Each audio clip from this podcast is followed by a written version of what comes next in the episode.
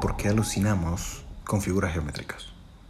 Triángulos infinitos, círculos concéntricos, eh, perfectas líneas que se componen y se distribuyen de manera absolutamente simétrica. Es, es siempre un misterio para muchas personas. Mm, y bueno, nada, quiero hablar un poquito acerca de por qué sucede.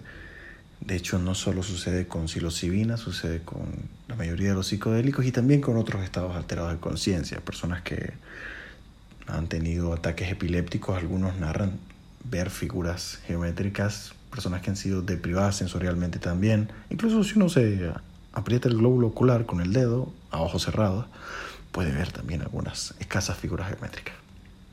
El asunto es que los psicodélicos siempre nos ayudan a entender mejor el cerebro y hoy quiero explicar un poquito cómo funciona esto. Curiosamente lo voy a hacer a través de unos modelos matemáticos que tienen un puente con la anatomía neuronal para tratar de descifrar lo que allí ocurre. Y digo tratar porque, bueno, hay, hay varias teorías al respecto, esta es como la más convincente. Eh, y bueno, para no hacerlo muy complicado, voy a decirte que nuestro cerebro tiene un área que se llama la, corteza visual.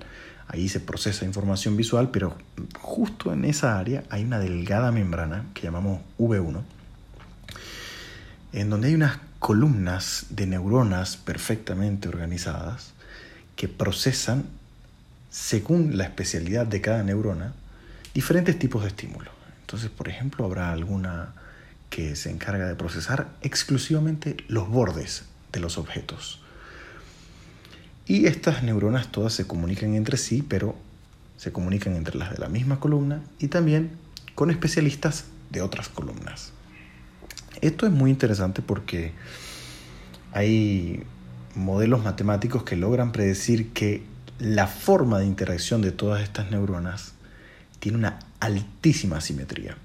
¿Y qué es lo que proponen los teóricos que intentan resolver el acertijo? Bueno, que una desestabilización en esta área V1 hace que las neuronas, según sus especialidades, mm, comiencen a activarse de una forma que no es convencional, comiencen a reaccionar de una forma no convencional y lo que nosotros vemos realmente son los patrones que se dibujan entre las conexiones de todas estas neuronas.